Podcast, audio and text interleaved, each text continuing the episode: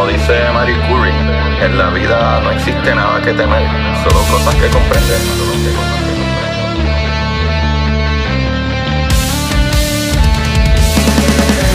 Recuerden correr y buscar la manera de aprender que más le divierta.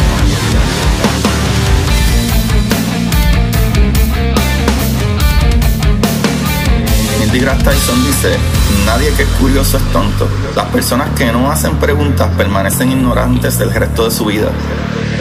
Y para ustedes, esto es curiosidad científica.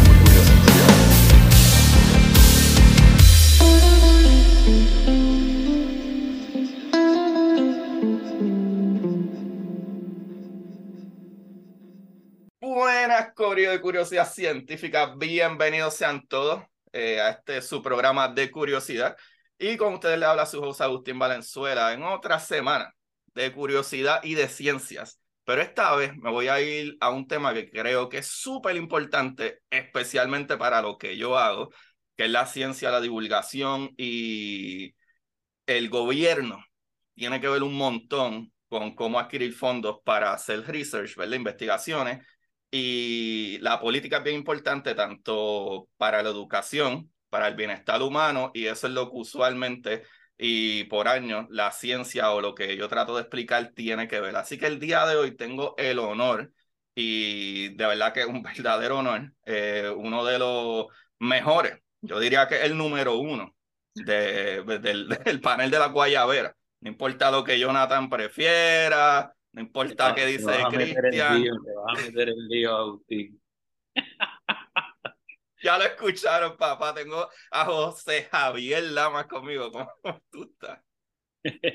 ¿Cómo estás, Agustín? Estoy bien, estoy bien pompeado de estar aquí contigo para hablar un poco de ciencia, eh, a pesar de que yo no sé nada de ciencia. A ver, un montón de ciencia, porque tú te graduaste de ciencias políticas y vamos a hablar de las ciencias políticas. Eso, eso es así, eso es así. Mano, dinos un poquito de tu background, de, de dónde tú eres, de qué pueblo, eh, cómo llegaste a donde estás, que eres litigador hoy en día. Bueno, yo soy natural de Río Piedra, en Cupey. Este, yo estudié, viví ahí toda mi vida. Digo, en un momento cuando era bien, bien, bien, bien pequeño, eh, viví en San Tomás, porque mi papá trabajaba allí. Mm. Estuve allí dos años, después me regresé para Río Piedras y ahí hice toda mi vida hasta que me fui a hacer la cosa más linda que yo he hecho en, en la vida, que es estudiar en el Colegio de Mayagüez, en donde estudié eh, ciencias políticas. Estás buscando Eh, problemas con los de la UPR, pero está No. bien, sí. Eso es lo PR. Sí, pero la de Mayagüez, ¿sabes? No se lleva mucho. No, no, no, pero ahí yo, yo eh, me envolví en, lo, en, en todo lo que es la, el estudio de las ciencias políticas eh, y dirigí varias organizaciones, eh, entre ellas la, la Organización de Naciones Unidas de hacíamos modelos de Naciones Unidas, hacíamos muchas investigaciones que tenían que ver con derecho internacional, trabajé montones de cosas con la Asociación de Ciencias Políticas eh, y, y estuve ahí un montón de años estudiando, digo, Ajá. un montón de años que, que, que dura el bachillerato. Entonces te estaba diciendo que, que me fui a estudiar Derecho y que quizás es una de las razones por las cuales mucha gente me, me conoce, porque hago mucho comentario en, eh, de, de Derecho, en la radio, en distintos espacios, en el Colegio de Abogados y Abogadas, y me meto en revoluces nítidos de Derecho. Este, pero nunca he perdido el, el interés por, por la política, no, no solamente por el tema de, de la cuestión político-partidista, que sí, me, me he, me he metido en, eso, en, el- en esos asuntos también, pero más allá de- del tema de la politiquería, más allá del tema de quién es el candidato, quién es la candidata, eh, cuál es la garata entre Georgie y la premisa, ese tipo de, de, de Ajá. sandeces. Ajá. Eh, hay unos temas que, que me parece que son bien importantes y que se discuten muy poco porque no, no se le da un, un estudio más concienzudo a las cosas de por qué son, para qué son y qué es lo que tenemos que, que desarrollar. Eh, y, y creo que este es un buen espacio para hacerlo Ujú. y que es uno de los temas que tenemos de país pendientes, construir más espacios donde podamos discutir eh, los marcos conceptuales de cómo vemos las cosas, para qué y para, no solamente para poder explicarlas, sino para poder crear cosas distintas. Eh, y es algo que se pierde mucho en, en, la, en la, discusión trivial de, de, quién va a ganar, cómo y por qué.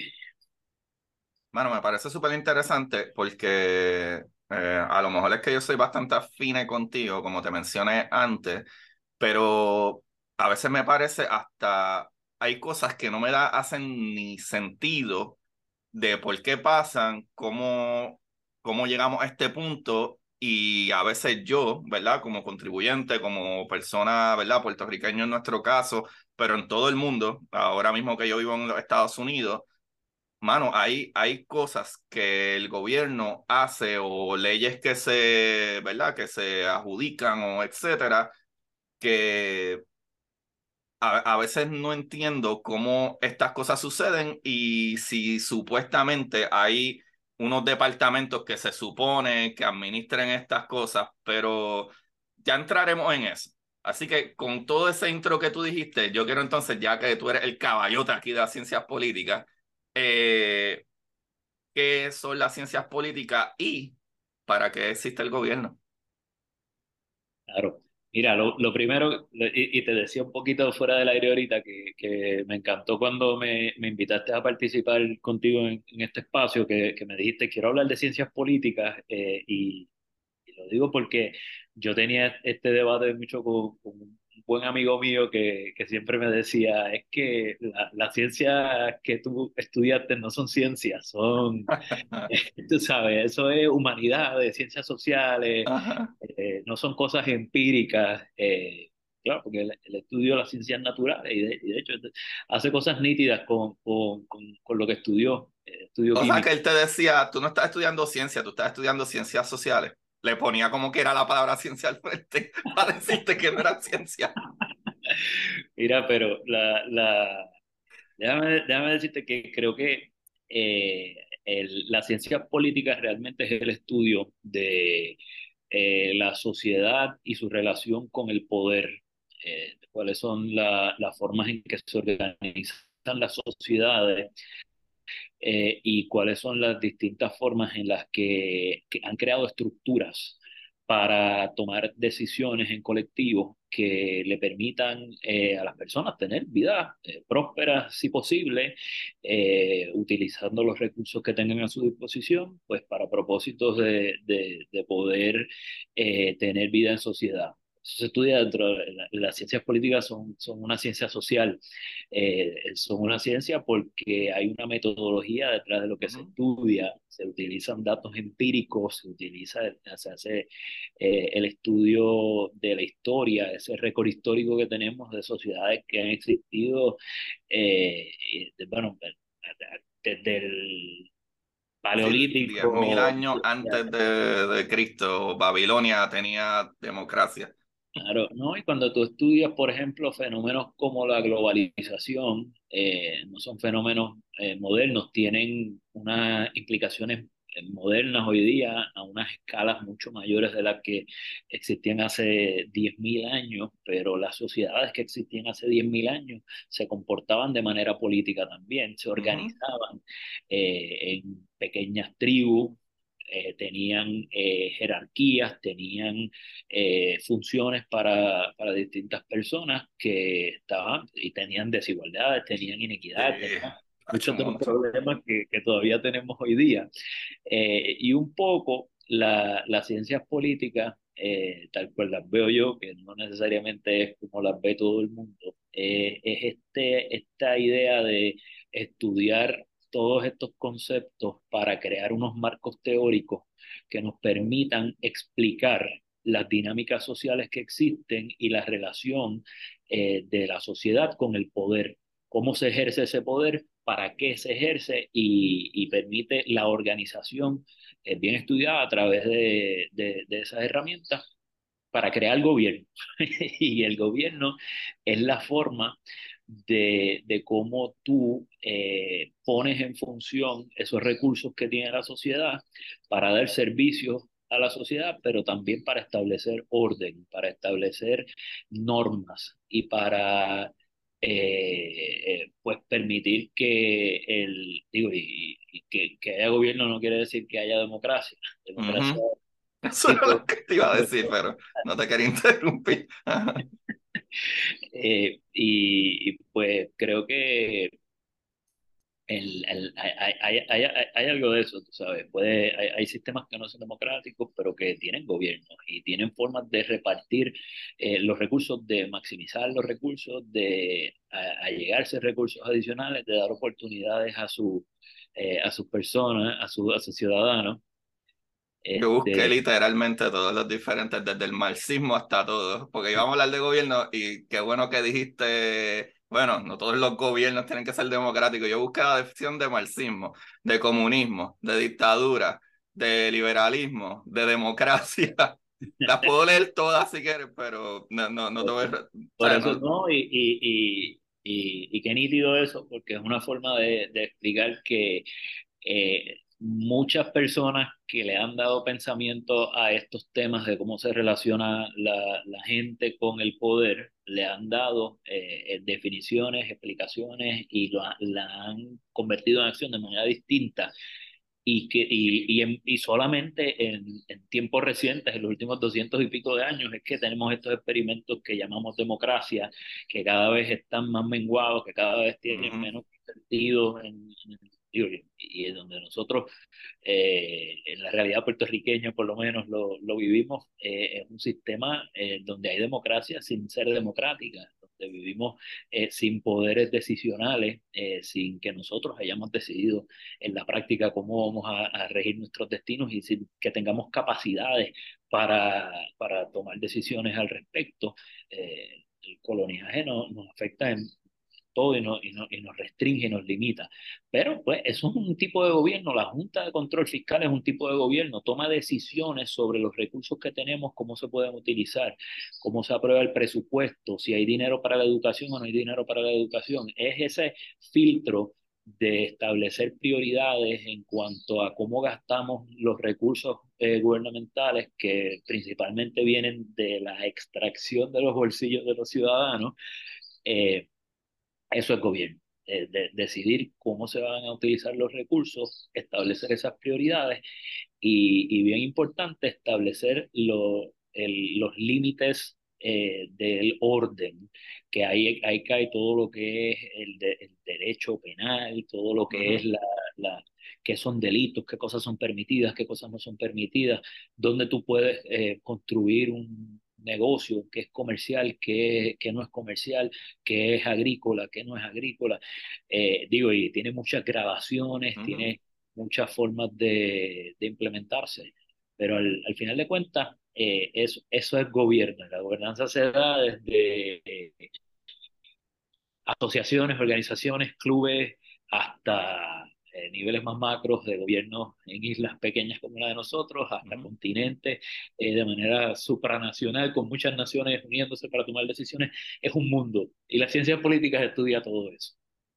Sí, a mí me parece bien interesante porque cuando la gente siempre habla como que de China, como que un gobierno que es más este, autoritario, por lo eso le, llama, le, le, llaman un régimen, eso no es un gobierno. Ajá, exacto, un régimen y de momento tú ves que, bueno, es un régimen, ¿verdad? Autoritario, que, ¿verdad? Supuestamente están gobernando y todo el país aparentemente te hacen ver que está bien, pero para mí son la gente más capitalista del mundo. So, es bien raro. Hay, hay unos ejemplos que se pueden, no sé, como que sacar. Claro, y, y sí, y, y eso que, que, que, apuntas es una característica bien importante de los gobiernos que tiene que interactuar con la economía, tiene que interactuar con la forma de, de permitir que haya, que, porque la economía es la forma que, que la gente puede eh, tener bienes, tener cosas, suplir sus necesidades. Y eso es uno de los roles del gobierno, eh, tener una interacción con la economía. Y eso ha dividido eh, sistemas, gobiernos, países sociedades cómo debe ser, cómo debe ser esa interacción, si el gobierno debe regular eh, de manera fuerte, dura, establecer muchos rigores, o si el gobierno debe ser más liberal, libertario, dejar ser eh, permitir que pasen las cosas y solamente tener unas restricciones mínimas. Esos son debates eh, que, que, que, que, existen en todos estos círculos donde se discute temas de, de poder político eh, y que en Puerto Rico están bien ausentes. Aquí cuando se usan esos términos, se utilizan de manera populista, sin saber lo que está detrás y sin importar lo que está detrás. Tú eres un comunista porque tú piensas distinto que yo. Y si tú no, eres, no crees en la estadidad, pues vete para Cuba, Venezuela, Nicaragua, eres un comunista marxista, vete para allá. Y lo que está desde el fondo, detrás, de, el fondo de eso, pues no es un análisis crítico y no está basado en no está basado en ciencia, está basado en, en decisiones pensadas. Eh, y, y, era lo que te decía un poco, que en Puerto Rico cuando hablamos de política no, no hablamos de estos temas, no pensamos estos temas que, que son importantes eh, conocerlos y, y, poder eh, saber por qué eh, debemos apartarnos de ellos, porque de qué cosas debemos hablar de ellos. Y, o sea, no, no puedes construir a base de de, esto, de estas clasificaciones que tenemos ahí y, y digo, interrúmpeme el momento que tú quieras, porque no, no, yo, yo, sigo hablando. no, no, no, dale, dale, porque ya, ya, ya he detallado varias preguntas, pues hemos contestado varias preguntas mientras va, así que mi trabajo se hace mucho más fácil.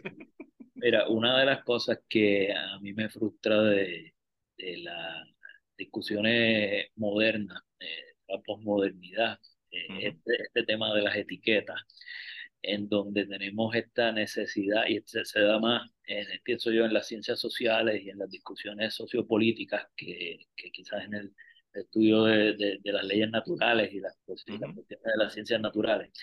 Eh, pero nosotros vivimos enfrascados en esta idea de que si podemos lograr ponerle una etiqueta a algo, pues ya lo comprendo, ya, lo, ya, ya no tengo que pensarlo más y ya yo te clasifiqué, te puse en esta caja, voy a lo próximo. Y el mundo no es así, la gente no es así, las sociedades no son así.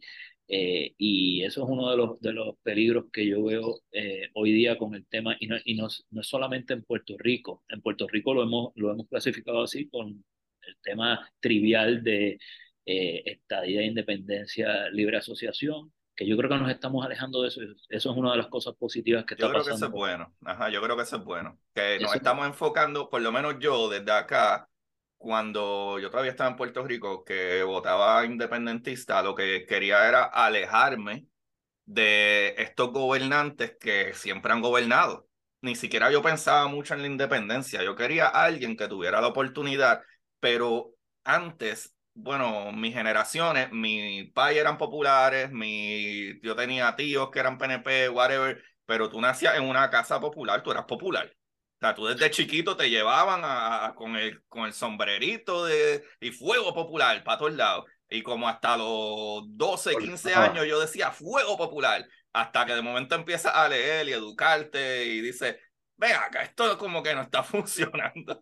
¿Qué carajo está pasando aquí? Tú sabes, y es, es como tú dices, ahora yo veo que incluso yo cuando era un chamaquito, ¿verdad? Temprano en mis 20, veía carajo, pero ¿cómo carajo seguimos votando por estos morones?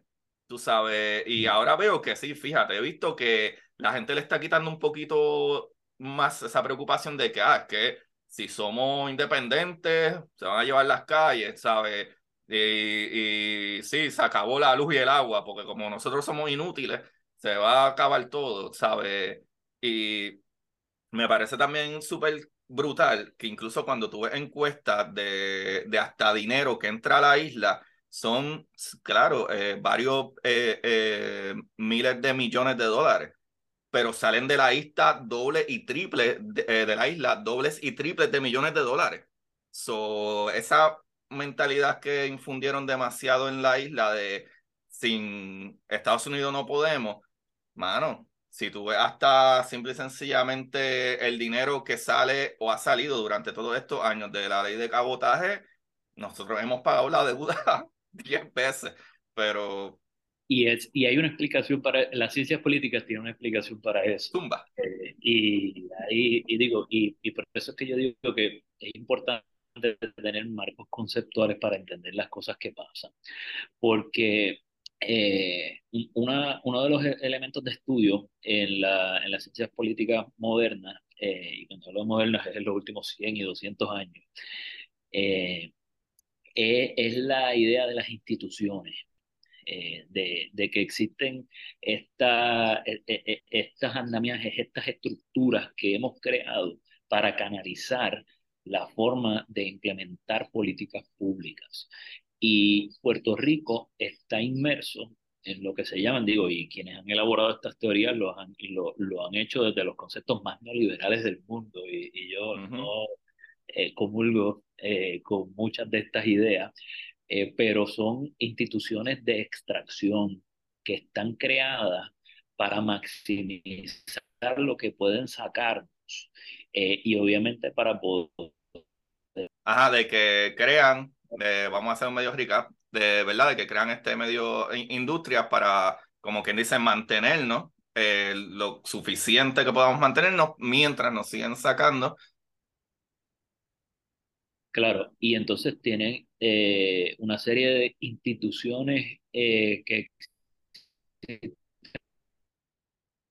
en Puerto Rico que no son eh, instituciones inclusivas, que no son, no son instituciones donde las puertorriqueñas y los puertorriqueños podemos participar, podemos tener poder decisional, podemos eh, ser los dueños de nuestro destino. Eh, pero nos dan, unos, cuando viene un huracán, nos dan unos miles de millones de pesos para que reconstruyamos un par de casas, nos, dan, nos asignan unos fondos para que podamos reconstruir el sistema eléctrico, eh, porque si no hay sistema eléctrico en Puerto Rico, porque si no hay gente que pueda producir en Puerto Rico, no puede haber ese andamiaje de, que es colonial, que es, de, que es comercial también, en donde las industrias eh, norteamericanas extraen capital en grandes cantidades de Puerto Rico. Entonces, pues esas instituciones están así pensadas y así creadas.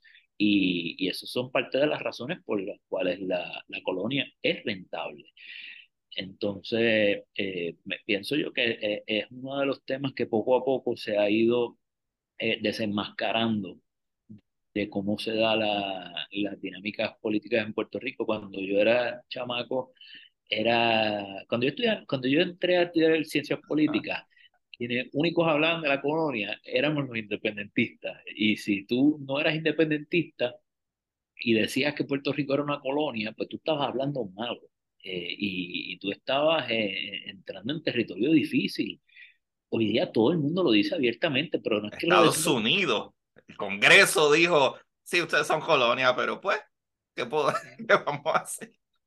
No, no es que dijeron pues, es que dijeron son colonia, ajá, porque nosotros así lo quisimos y nosotros tenemos todas estas instituciones, no solamente eso, que hemos establecido este, este gobierno eh, real, eh, esta estructura que es una estructura gubernamental, que es la Junta de Control Fiscal, y le hemos dado poderes sobre ti, y le hemos dado el poder de anular las leyes que tú apruebas, y le hemos dado el poder de establecer el presupuesto, le hemos dado el poder de demandar a nombre tuyo, y tú no tienes capacidad para demandar, tú no puedes tomar decisiones sobre tu deuda, qué pagas, cómo pagas, y cómo va a ser tu vida de país en sociedad por los próximos 30 o 40 años.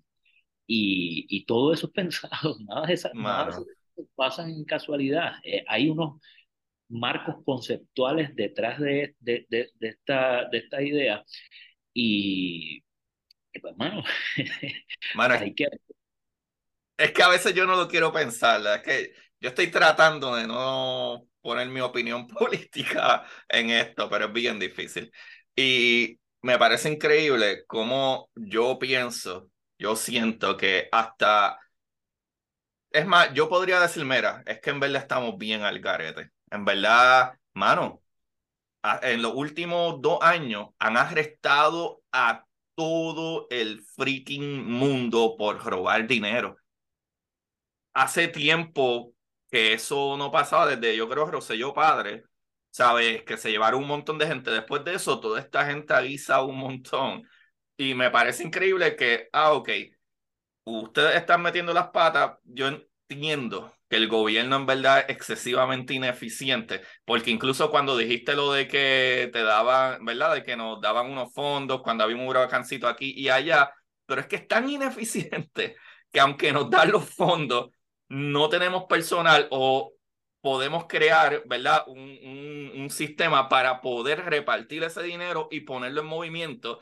Y dos años después tenemos que volver a enviarlo porque aparentemente no lo necesitábamos.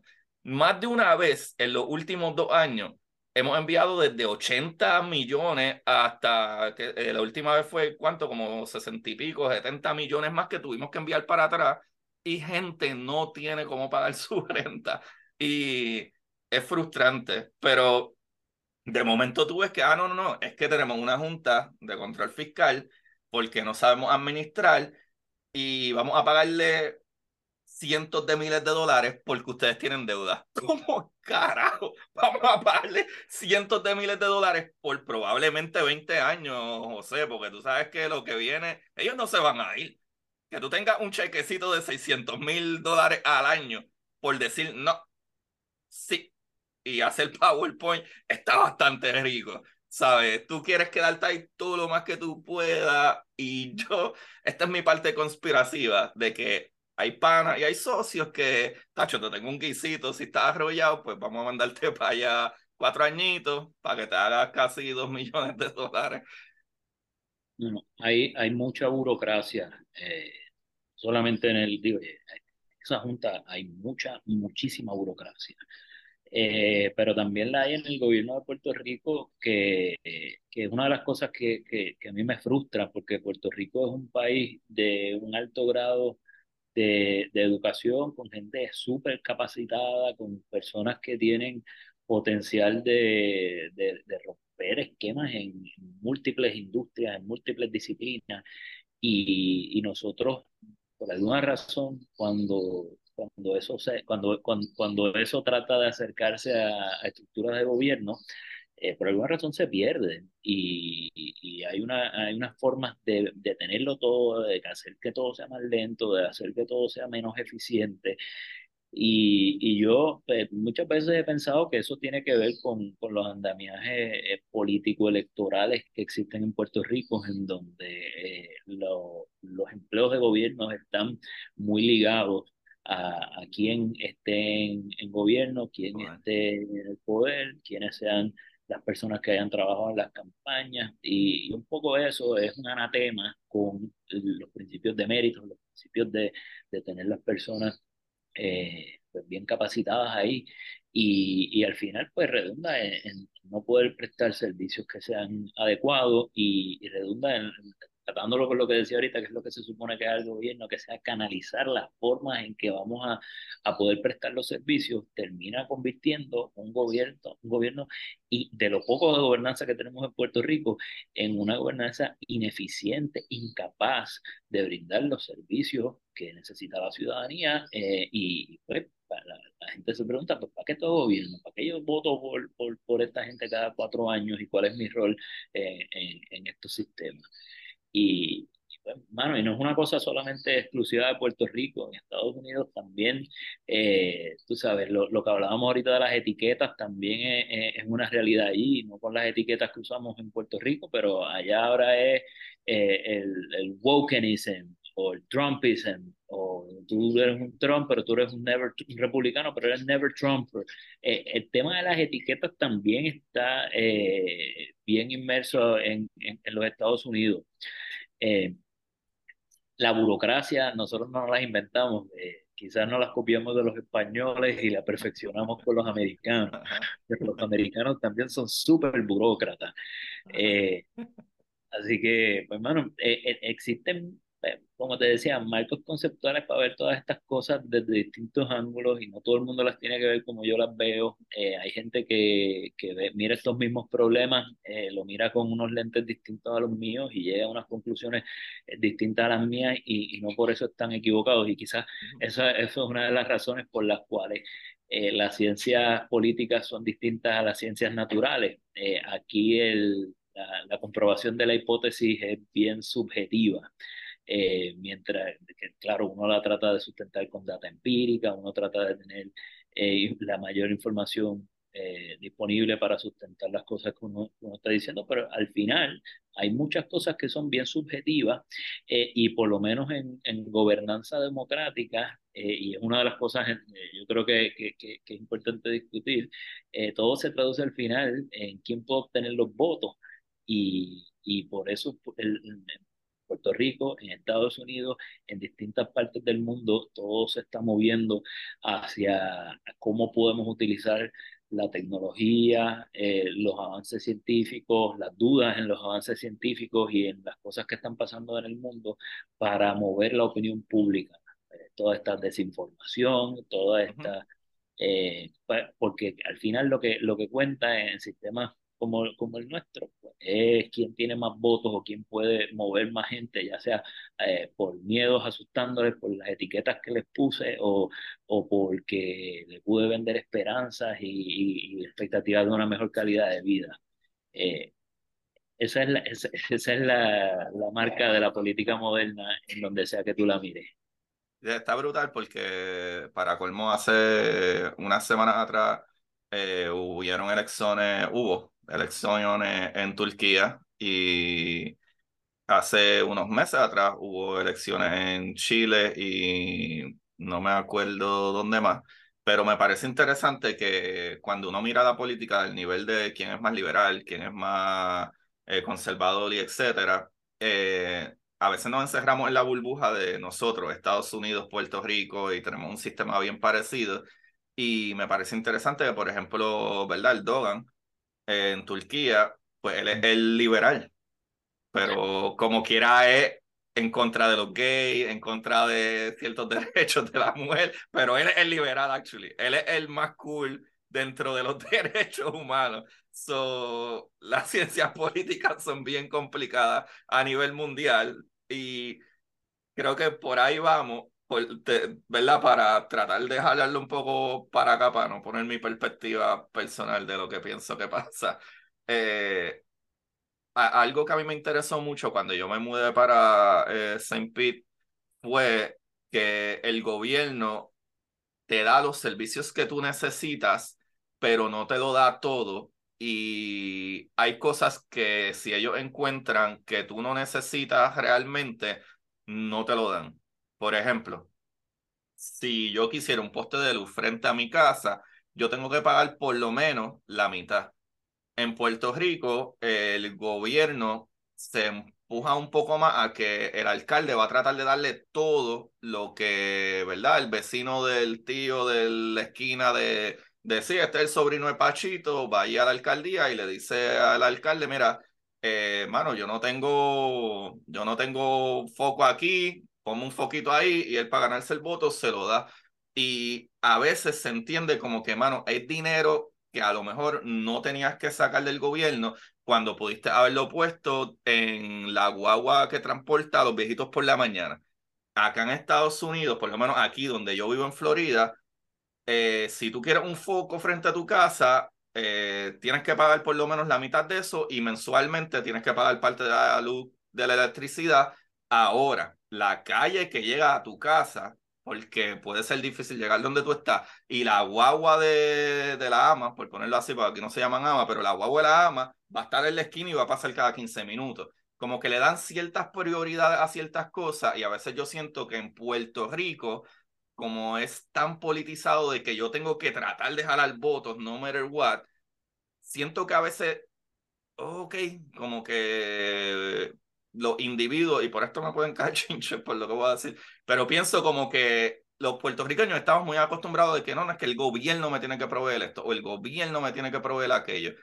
Es lo que realmente el gobierno se supone que prueba. Tiene que poner brea en todos lados hasta el que se quiere montar una casita en el árbol y un poste allá arriba, o tú crees que eso es un poquito difícil, no sé, difícil. Mira, lo que pasa es que yo creo que en Puerto Rico tenemos una mentalidad que va afín con la experiencia que hemos tenido del coloniaje. Eh, y, y, yo creo que en Puerto Rico nos hicieron creer en, en que el gobierno tenía que ser paternalista mm. y, y, que habían unos populismos atados a, esa, a esas formas de hacer gobierno que no eran eran cosas pensadas también, pero no eran cosas pensadas eh, de manera científica, no eran cosas pensadas de manera de cómo yo eh, puedo dar mejores servicios, eran cosas pensadas en cómo yo puedo mantenerme en el poder. Y eh, nosotros, yo creo que Luis Muñoz Marín nos creó culturalmente esta idea de que en Puerto Rico, si no eh, esperamos que nuestros líderes sean caudillos, esperamos que sean estos tipos y estas tipas que van a, resolver nuestros problemas y que van a estar ahí para, eh, para hacernos la vida eh, fácil en cuanto a nuestras preocupaciones, en cuanto a nuestras necesidades, y, y lo piensa todo el mundo. En Puerto Rico parte del problema es que el empresarismo es bien vago si no está atado a, incentivos gubernamentales. Em, y, y, pues por ahí es que, que yo veo lo, lo, que tú planteas de, de cómo los puertorriqueños ven su interacción con el gobierno, que siempre están pensando en los votos, eh, los políticos, pero también los políticos allá en la Florida están pensando en los votos, también los políticos allá en la Florida y, y en el resto de los Estados Unidos están viviendo una agudización de la polarización de, social como parte de hacer política. Y... Yo vivo en Florida, aquí está el infeliz de Ron DeSantis, ¿sabes? Escuchaba que dice, that's where woke goes to die. yo estoy loco que salga un video, ya, que yo no, no lo voy a decir porque no sé si te metería en problemas porque tú trabajas en gobierno. Pero yo, estaría. yo, no, yo, no, trabajo en gobierno. Digo, no trabajas en gobierno, pero. Eh, you know what I mean. Digamos que somos bastante cheer por Victoria Ciudad. Pero, anyway, lo voy a decir, que se joda, este es mi podcast. Eh, eh, esto que yo voy a decir José Javier Lamas no tiene nada, ¿verdad?, que involucrado al respecto, ni es su opinión, esto es de mí solamente. Yo estoy loco que salga ese videíto de Ron Santi haciendo lo mismo que Arango. Ni nada, vamos a seguir con el capítulo. No sé, cada, cada, cada persona con sus libertades que haga lo que quiera. No, no, esa es la cuestión. Yo estoy bien a favor de todas las libertades. A Oye, yo estoy bien a favor de todo ser freaking humano, es freaking humano y necesita los mismos derechos humanos. That's it. Y cuando tú tratas de segregar, como si no supiéramos lo que sucede en la historia cuando tú segregas, y para colmo, parte de, su campaña es quitar libros, historia y educación, es lo peor que tú puedes hacer. Porque, eh, Lama, tú y yo podemos estar de acuerdo en muchas cosas, pero por ejemplo, eh, yo no soy muy afine con las religiones por mi conocimiento de lo que sea o whatever, pero yo no puedo juzgar a una persona porque cree en algo. Tú sabes, yo no puedo decir, no, no, no, no, es que esta gente son más así o son más whatever. Los mismos derechos humanos que le tocan a los humanos deben de tocarle a todos los humanos, no importa lo que a ti te dé la gana o, o lo que tú creas o no. Y pienso que eso está bien al garete. Y... Estoy, de acuerdo. Y uno, una de las cosas que, uno de los roles principales de, de los gobiernos, eh, lo que estamos diciendo ahorita, eh, es hacer que, eh, que se respeten los derechos de la gente. y, por ejemplo, uno de los, de los, de los motores de, la, de los pensamientos políticos modernos ha sido la, la libertad religiosa. Y la libertad religiosa hoy día ha cobrado una importancia, una prominencia distinta a la que tenía hace doscientos y pico de años, pero fue la libertad, en digo, parte, la, las ideas de libertad religiosa los que movieron a, a unos colonos de allá.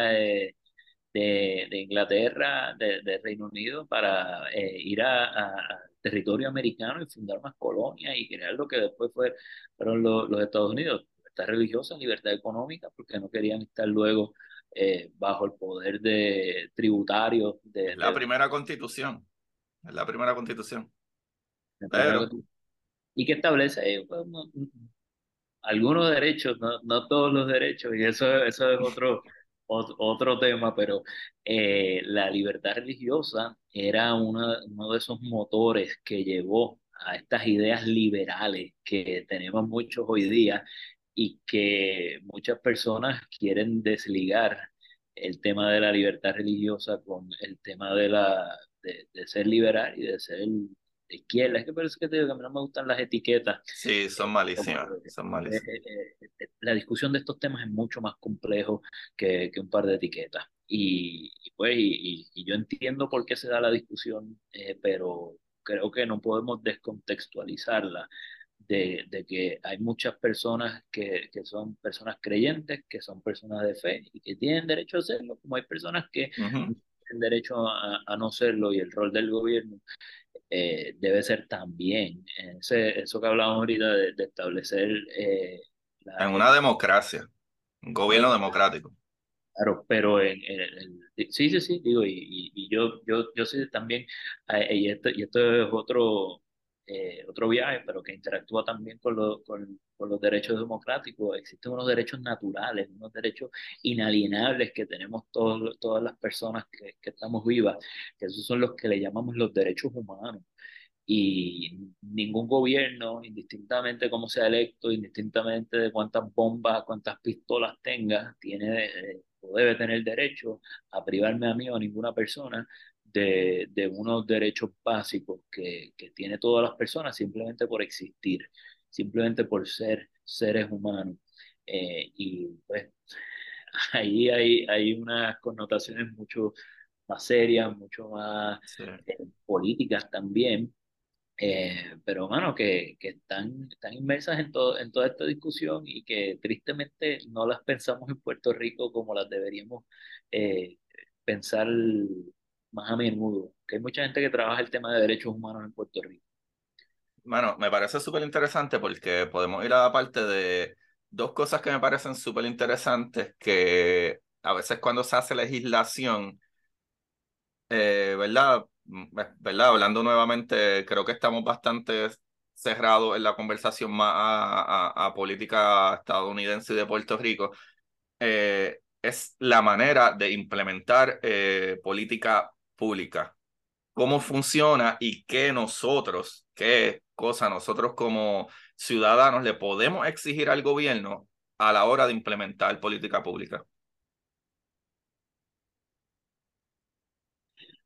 Me preguntas a mí, y, nuevamente esto te lo digo yo, ¿qué le podemos exigir al gobierno? Todo. Ok, ok. Me encanta esa contestación mi perspectiva, yo creo que eh, el gobierno ha hecho un esfuerzo eh, muy coherente de tratar de agenciarse de, de, procesos que sean complejos para privar a la ciudadanía de la posibilidad de participar de ellos. Permíteme un segundito. Sí, sí.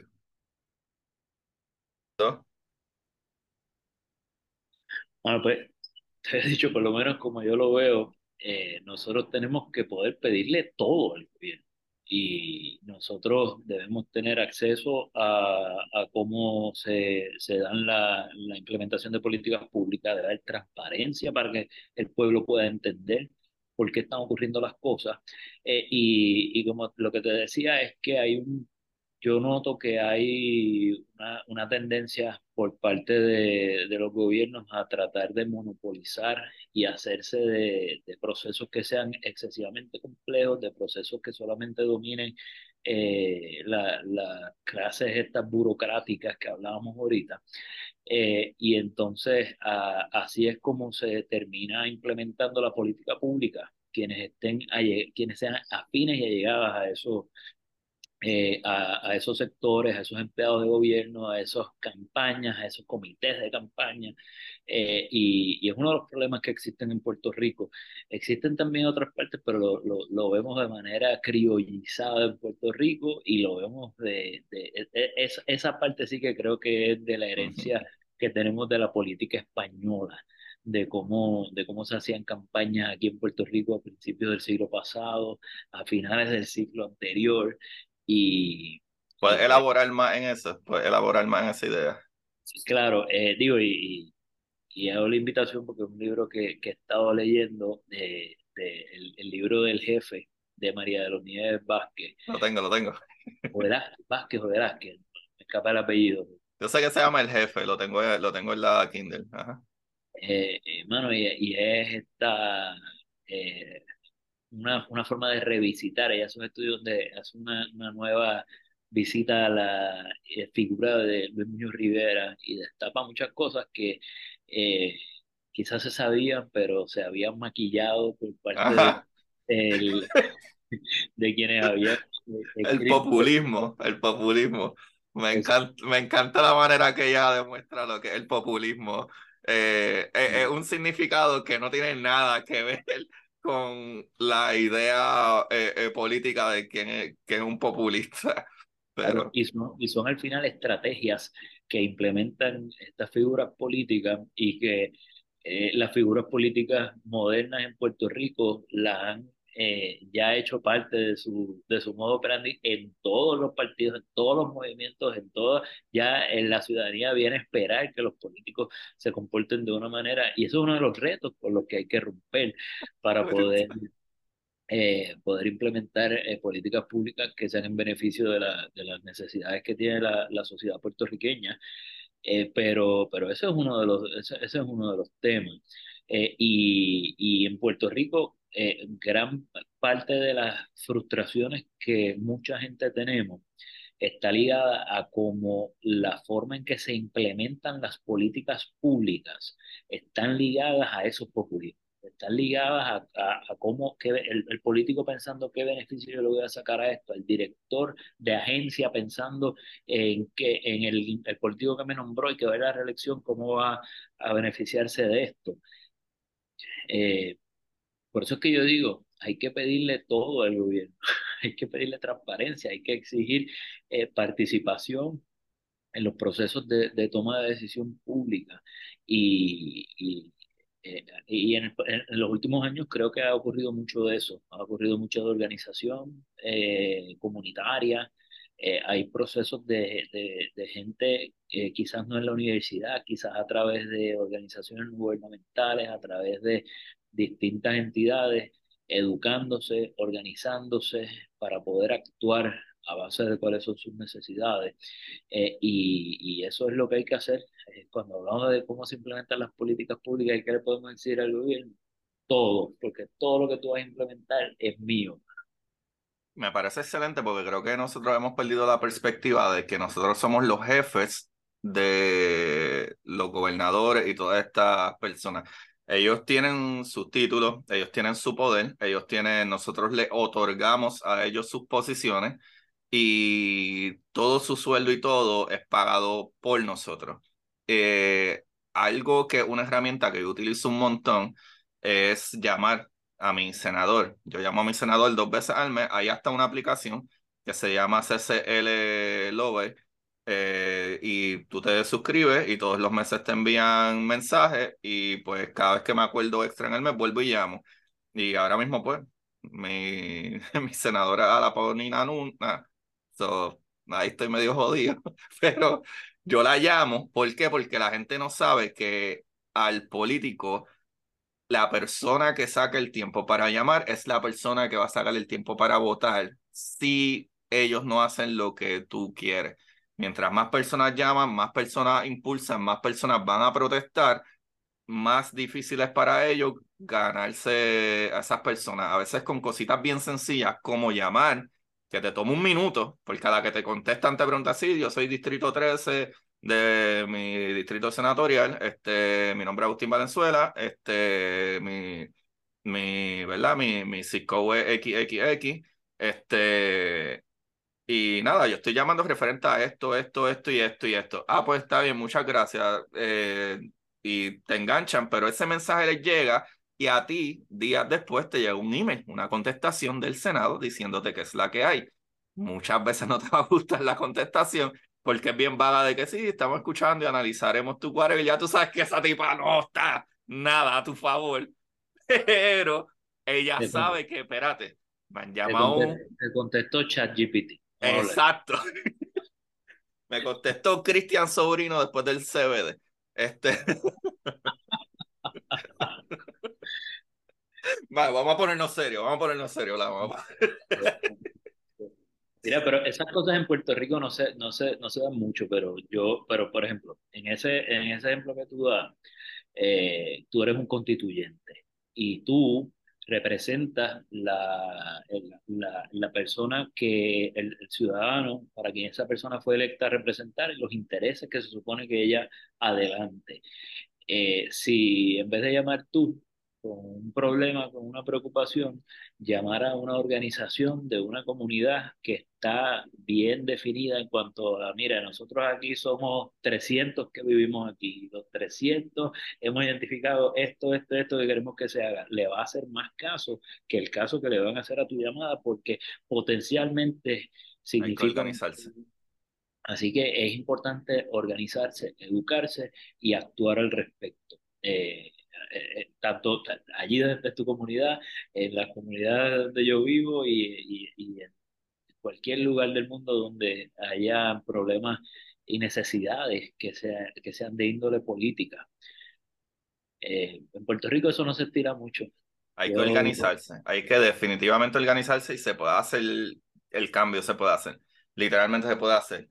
Eh, y me parece súper chévere para entonces brincar a la otra pregunta, que, eh, eh, ¿verdad? O, o, el otro tema, que es que, ¿qué es lo que tú crees que debemos de entender que la gente a veces no entiende? Que está un poco atado a lo que ya hablamos, pero cuando nosotros votamos por, ¿verdad? Por un gobernante, alcalde, senador, lo que sea, estamos poniendo nuestras creencias o valores o lo, como lo quiera ver la gente dentro de ese, ¿verdad? Ese representante, básicamente te representa.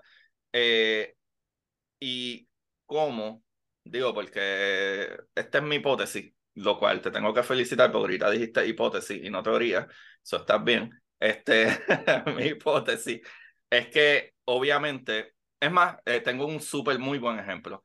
Hace una semana atrás, Jonathan eh, del de, podcast PPP me invitó eh, a uno de sus podcasts y hablamos de la generación Z.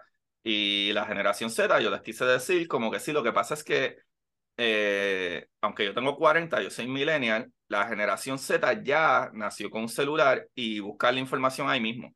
Por ejemplo, yo puedo decirme así, este, cuando estoy haciendo una charla, cuando estoy dando charlas de NASA, puedo decir, no, no, porque la velocidad de la luz son 300 mil kilómetros por segundo. Y en menos de un minuto sacan el celular y me dicen, no, no, no, son 299, 996. Y tú dices, sí, es verdad, pero matemáticamente se redondea por el punto 5. Pero igual, la honestidad que hoy en día los nuevos electores van a tener, el político debe ser súper más honesto.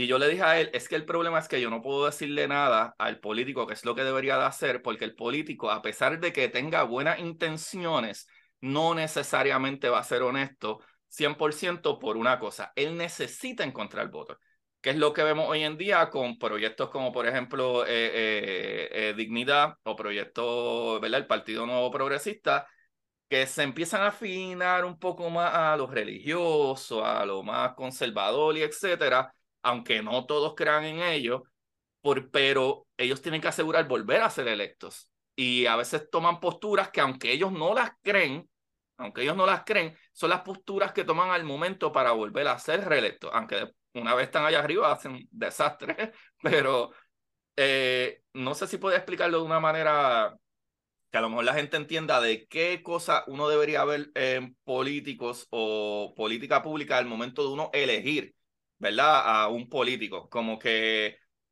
eh, no, sé, por decir algo, eh, a lo mejor yo no soy afine con Pedro Pierluisi, pero cuando tuve sus políticas que se supone que son de derecha y más conservadoras, de momento Pierluisi actually, yo lo veo, esta es mi opinión, yo pienso que él no es tampoco tan conservador en cuestión de, la, de lo de los abortos o de este tipo de cosas, él hace, espérate, espérate, hasta ahí. Como que a veces la gente no nota esos cues y no, no, no, es que es PNP. Este tipo se arrodilla todas las mañanas ante eh, Jesucristo crucificado. ¿Qué cositas tú crees que tú pudieras decir? Eh, no sé si me expliqué bien. Eh, no, mira, déjame, yo en algún momento en el ciclo electoral pasado, yo escribí una columna en el Nuevo Día que se llamaba algo como la democracia es mucho más que un voto cada cuatro años. Y un poco la, la tesis mía ahí era que tú, la, la, que, que, a nosotros nos han hecho creer que ir a votar cada cuatro años, eh, ya, ya cumpliste con, con tu deber y ya yo fui, ya yo voté, pues yo ejercí democracia, pues yo soy un ciudadano que participa en sociedad. Eh, y sí, eso es importante, pero ¿qué pasa cuando tú emites el voto al político que te metió la feca y que te dijo que iba a hacer X o Y cosas? el Partido Popular que te dijo que iban a derogar el código electoral y después no hicieron nada con él, eh, pues, bueno. Oye, mala mía, mala mía, quiero, quiero añadir algo ahí, discúlpame un montón, perdón, pero para poner un ejemplo claro es que lo que pasó con Ricky en el verano del 19, eso no es normal. No es como que tú al año y medio dices, no, no, no, vamos a otra vez hacer protesta y sacarlo. Continúa, discúlpame pero eso es, eso es parte lo que pasó en el verano del 19, quizás fue, fue este momento en donde eh, la ciudadanía explotaron muchas cosas que, que, socialmente en Puerto Rico veníamos cargando, eh, pero yo creo que todos los ciudadanos tenemos un deber que va mucho más allá de votar cada cuatro años. Y el deber va de, hasta lo que tú decías ahorita, de eh, averiguar y entender quiénes son mis representantes, por quién yo voté y exigirle eh, y, y dejarle saber, eh, coño, yo estuve a favor de usted, usted tenía esta postura, esta postura. Espérate, los perritos están protestando ahora. No, no, se escucha bien, no se oyen, no se oyen, está muy bien. Ah, perfecto, Y si se escucharon, no importa, esto es un podcast. Mira, eh, entonces yo creo que hay un montón de eh, deberes cívicos que nosotros tenemos al respecto. Eh, creo que el fortalecimiento de la libertad de expresión eh, es uno de esos eh, valores que van en esa línea. lo que hablábamos ahorita de la transparencia, de poder exigirle al gobierno, particularmente en el contexto de la Junta de Control Fiscal. Esto es un caso que llegó hasta el Tribunal Supremo de los Estados Unidos, en donde una organización periodística, el, Instituto, el, el, CPI, el Centro de Periodismo Investigativo, estaba solicitando tener acceso a, a, de las comunicaciones que tenía la Junta de Control Fiscal con el gobierno. Bueno, ¿por qué, por qué, no, por, qué nosotros no tuvimos apoyo popular a, cosas como esa? Porque cuando hay apoyo popular eh, plural de la ciudadanía. Eh, y, y, hay una necesidad eh, que nosotros tenemos de mantenernos informados de las cosas que están pasando en gobierno para poder exigir en el entretanto de las elecciones. creo que hay mucho que, que, se logra con, lo que hablábamos ahorita de organizarnos comunitariamente, eh, de educarnos respecto a los problemas que tienen nuestras eh, comunidades particulares. Y, y esas son formas de, de poder exigirles mejor gobernanza a, a, los gobernadores de turno.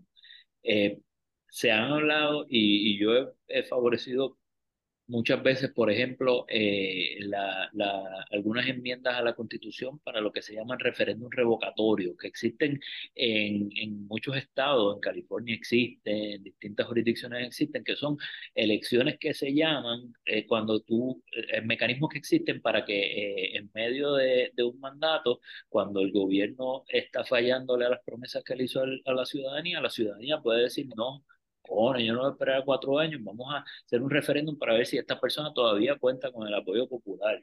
Eh, eso, eso, es, bastante parecido como lo de Perú, como, ¿verdad? Eh, en Perú, lo, en, Perú hay unas dinámicas distintas. Y, sí, no, madame, madame. Pues sigue para adelante, perdón. No, no, no, pero en Perú hubo, hubo dinámicas distintas y hubo eh, el, no, no estuvo atado a, a, voluntad popular, a voluntad ciudadana. Ah, ok, eso es más el Senado y esos cabrones son los que si no les caen bien te sacan.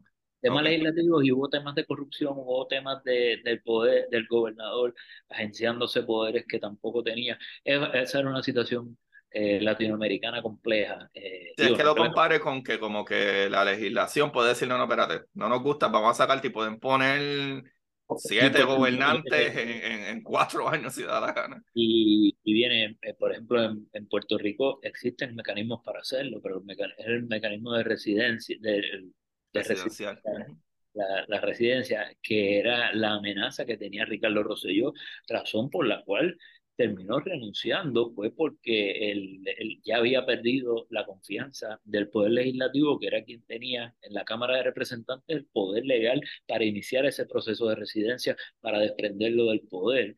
Y el apoyo ciudadano en las calles, el fortalecimiento de los derechos de libertad de expresión, recordando que en aquel momento eh, se, se, el, el, gobierno tratando de acallar esas voces ponía a dormir la constitución. Entonces, aquello que decían, pues a partir de tal hora, pues ya tú no tienes derecho a protestar. A las 11 o a las 10. Eh, usted necesita poder protestar. Eh, pero parte de protestar es parte, usted necesita eh, poder tener ese entendimiento de qué es lo que está pasando en el gobierno para usted poder exigir. Todo eso es parte de, de, tratar de vivir en democracia. Todo eso Tú me estás diciendo, Lama, que el pueblo tiene poder. Ay, bendito. Eso es lo que tú me estás diciendo. ¿Cómo va a ser? ¿Cómo va a ser? El pueblo tiene poder y los que ostentan el poder administrativo le tienen terror a eso. Por eso digo que hay que pedirle todo al gobierno todas las veces. Qué brutal. qué brutal, qué brutal. Mano, eh, yo sé que nuestra relación con Estados Unidos es un tema que se podría hablar solo. Pero eh, yo te tengo una pregunta que probablemente eh, podríamos cerrar con ella, pues yo creo que hemos tocado casi todo Sí, déjame buscar rapidito aquí. sí. Ajá, pero actually, déjame preguntarte antes de irnos, pues yo creo que yo creo que vale la pena hablarlo, ya que hablamos de cosas que nosotros podemos cambiar como el pueblo y que podemos exigir. Eh, hay maneras que el pueblo pueda meterse a, hacer cambios constitucionales, no solo legislativos. Esa es una pregunta compleja, pero sí. Eh, los políticos y la, las instituciones siempre responden a, la presión ciudadana y si el gobierno no tiene apoyo popular, no puede ser gobierno. Eh, hay un libro nítido, y esto también es otro viaje que escribió Juan Bosch, que se llama algo como Dictadura con apoyo popular. Eh, los gobiernos sean de la naturaleza que sea, necesitan tener apoyo popular para tener legitimidad, para poder implementar las políticas que quieren hacer. Entonces, pues en Puerto Rico tenemos unos eh, límites, controles de cómo se puede enmendar la constitución que requieren unas super mayorías legislativas y requieren mm, unos que, eh, pero yo soy de las personas que piensan, y esto es una propuesta que ha impulsado el Colegio de Abogados y Abogadas de Puerto Rico, que en algunas ocasiones, digo, muchas veces ha impulsado el PIB, el Movimiento Victoria Ciudadana la tiene como una de sus propuestas de umbral, eh, y en ocasiones el Partido Popular Democrático la ha apoyado, estaba en la plataforma de gobierno de Alejandro García Padilla, eh, hay algunos legisladores PNP que en años ante, en años pasados, hoy día ninguno, pero en años anteriores, legisladores la, la han endosado en la Asamblea Constitucional, eh, que es esta idea de que los puertorriqueños tenemos el poder de esos derechos naturales que hablábamos ahorita, que no están, están, enmarcados en una ley que haya aprobado nadie, es un derechos inherentes que tenemos nosotros como sociedad, pueblo que se organiza, de autoconvocarnos, declarar una asamblea en donde vamos a reconocer nuestra soberanía y en donde vamos a reconocer estos son los poderes que tenemos y estos son las normas que queremos establecer para regir nuestros destinos. Eh, yo creo que ese, esos son ejercicios de autodeterminación que en Puerto Rico no hemos tenido uno como eso. Lo que aquí tuvimos la, la, lo que aquí le llamamos la Asamblea Constituyente, un ejercicio que se dio en virtud de una ley que aprobó el gobierno de los Estados Unidos, de, literalmente la constitución que ahí se redactó, posteriormente se llevó al Congreso allí, mire, o sea que... Nuestra constitución, y allí se aprobó una ley, y la constitución de Puerto Rico es el Public Law Number de... Oh, wow, yo no sabía esto, Lama, Dios mío, qué frustrante de santo Dios. Entonces, eh, yo, yo por eso digo, eh, y, y es la postura mía, yo creo firmemente en esto, que eh, nosotros tenemos que apoyar ideas como la Asamblea Constitucional de Estado, que nuestra constitución no necesita eh, simples parchos y que parte de ese proceso no debe ser y no se debe y creo que por aquí va la, próxima pregunta tuya, eh, no debe ser un proceso antiamericano, no, no debe ser un proceso de, pues, hasta aquí llegamos, rompimos relaciones o... No. Digo, y, lo digo yo desde, desde esa perspectiva porque yo soy... Es mucho más complejo romper relaciones y el boricua no va a coger alma pero aún si la, la, la, razón de ser de esa asamblea constituyente fuese, constitucional estatus fuese, adelantar la idea de la estadidad, que yo no la favorezco, pero reconozco que es mayoritaria en Puerto Rico, eh, aún ese ejercicio sería positivo al respecto, porque sería, eh, todos los estados tienen eh, soberanía propia la idea, y esto también es un marco conceptual político, los estados de la Unión Norteamericana son los soberanos que le delegan poderes a un gobierno central, que es el gobierno federal, y ese gobierno federal, en unas capacidades que se supone que sean limitadas, pero que han ido ampliándose, toma determinaciones que le aplican a todos los estados. Si Puerto Rico quiere ser uno de esos estados confederados o federados, eh, pues... Esto suena tan feo, suena tan horrible. Pero dale, sigue, sigue. Puerto Rico, en un ejercicio de reconocimiento de soberanía propia, una asamblea eh, pudiera darle inicio a ese proceso, de decirle, mire, yo quiero ser uno de esos estados y ya yo me reconocí soberano, yo no necesito que tú me reconozcas soberano, yo soy un estado, por tanto, ah, ¿qué pasa? Que eso requiere que el el gobierno norteamericano quiera recibirte como un Estado. Y una vez tú pusiste la bola en movimiento, o te van a recibir como Estado o no te van a aceptar en ese momento y vamos a terminar en un arreglo de soberanía en donde vamos a ser los dueños de nuestro destino y a eso eh, le tienen mucho miedo y eso ha estado envuelto en estas políticas de, de, los miedos que hablábamos ahorita. Eh, así que esa, esa, esa es una de las razones por las cuales eh, se, se, ha obstaculizado e, e, este trámite y, y, aunque yo reconozco el valor detrás de proyectos como los que están presentados el, hoy día el, Puerto Rico Status Act, el, algunos legisladores del Congreso norteamericano se eh, han atrevido a poner sobre la mesa que sea autoejecutable, un proyecto de ley que resuelva eh, últimamente el tema de la, de la relación política entre Puerto Rico y los Estados Unidos eh, esa, no, esa no va a ser la solución porque eso no va a ser mayoría en, el Congreso Federal. Y yo nunca, digo... El Senado pasó, pero el Congreso obviamente ni llegó. Pasó en la Cámara, no llegó. Ah, la Cámara, la Cámara. Llegó al Senado, pero pasó simbólicamente en la Cámara.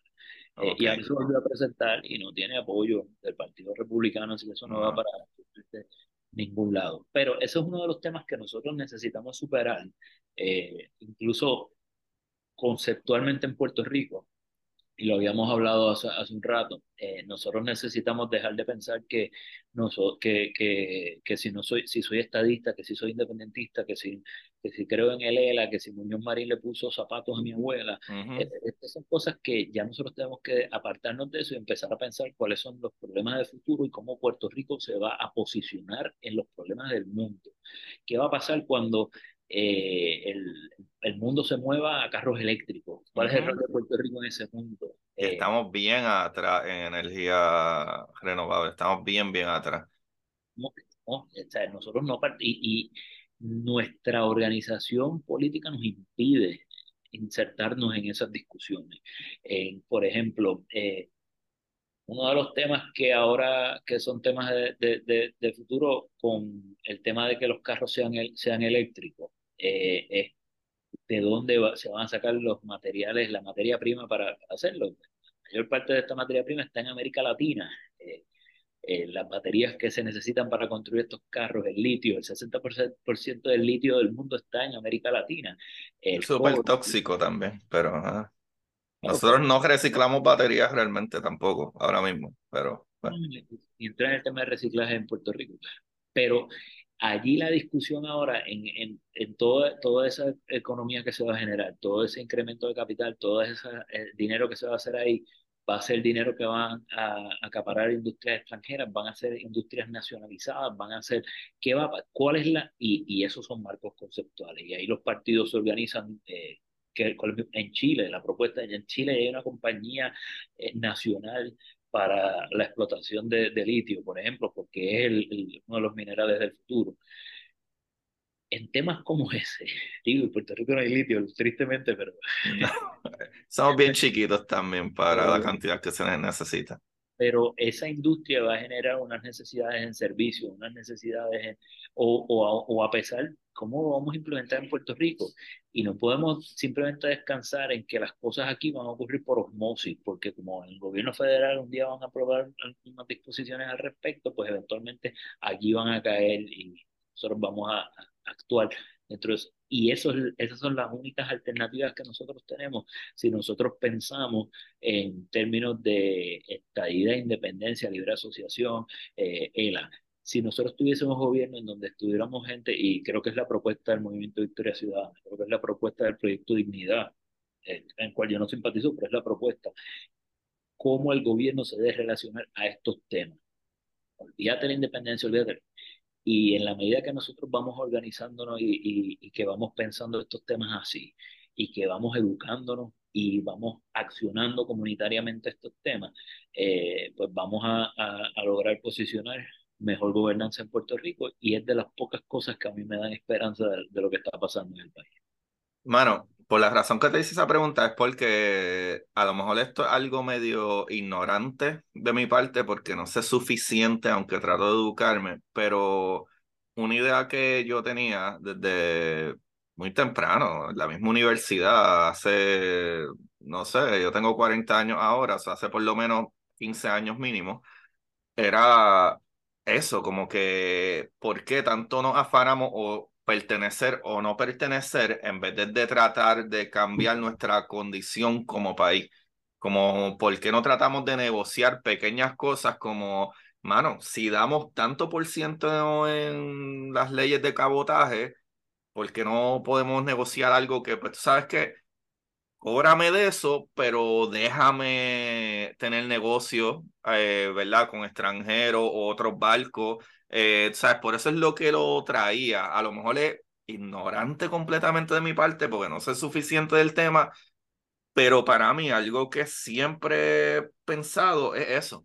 Si la, ¿verdad? La, la, la constitución que nosotros tenemos como país, lo que somos, las leyes, lo que nos rige, mayormente Estados Unidos el que tiene que darnos su ponche de, de, aprobación, porque solo el tema que se habla es independencia o estadidad, y no hay más nada. Es la primera vez en, yo tengo 40 años, la primera vez este último año que se habló de libre asociación o se habló de otras cosas que no era o independencia o estadidad. La gente tampoco entendía de que tú simple y sencillamente porque gana un gobernante independiente, tú no te haces república, ¿sabes? No, ¿sabes? Y es algo que mano, hace falta educar a la gente mucho más. Y por eso eh, eh, era mi idea principal, porque a mí me apasiona la política, pero es porque desde que yo hago ciencia y yo voy y doy charla y yo voy a la escuela y voy a, la, a, a, a ver estas instituciones y me doy cuenta de que, wow, mano, la única manera que se puede mover la ciencia, la tecnología, la educación y esas cosas para adelante es legislando.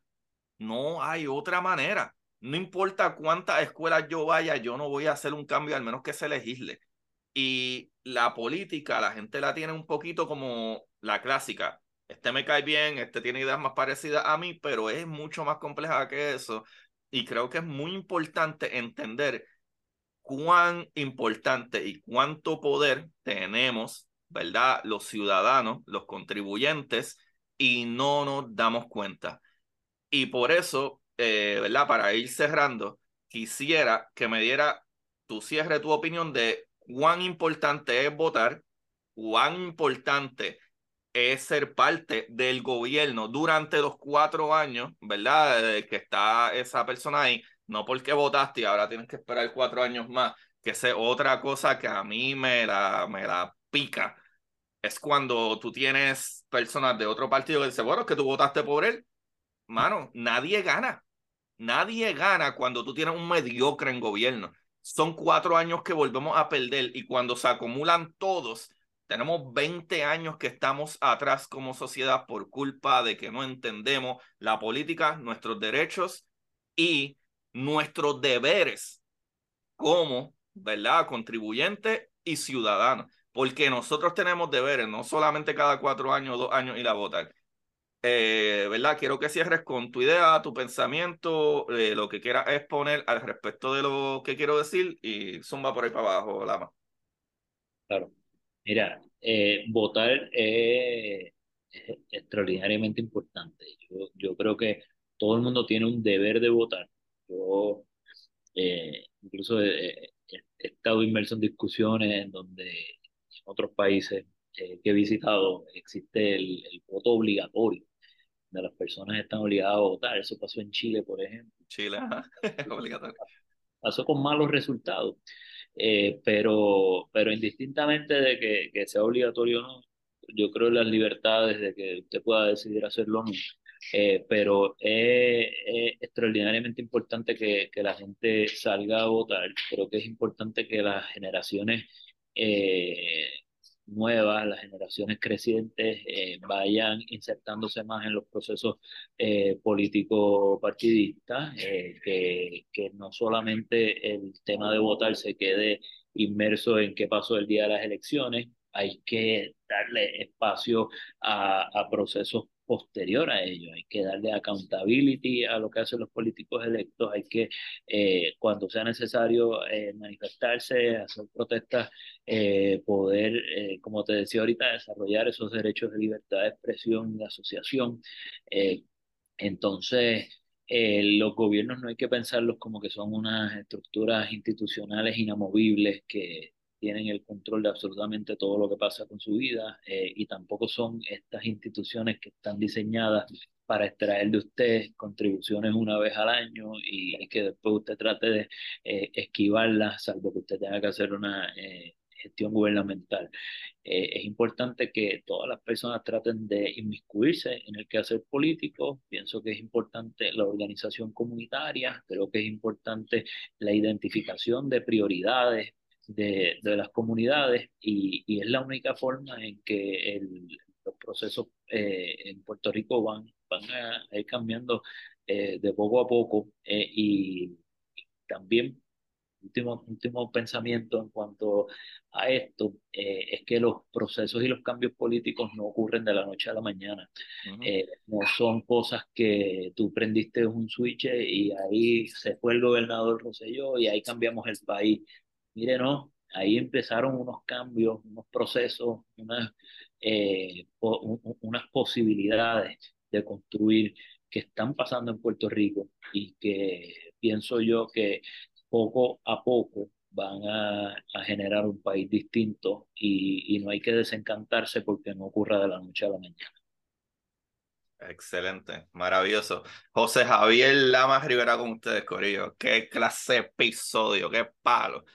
Corillo, te digo, José, eh, ¿dónde te podemos conseguir para que la gente te envíe besitos, abrazos y mucho amor? Nada de odio, Corillo, no puede, está prohibido enviar odio. Ya, a mí me encuentran en Twitter, eh, creo que el handle mío es arroba jjlamas, pero te lo confirmo ahora, arroba jjlamas en Twitter.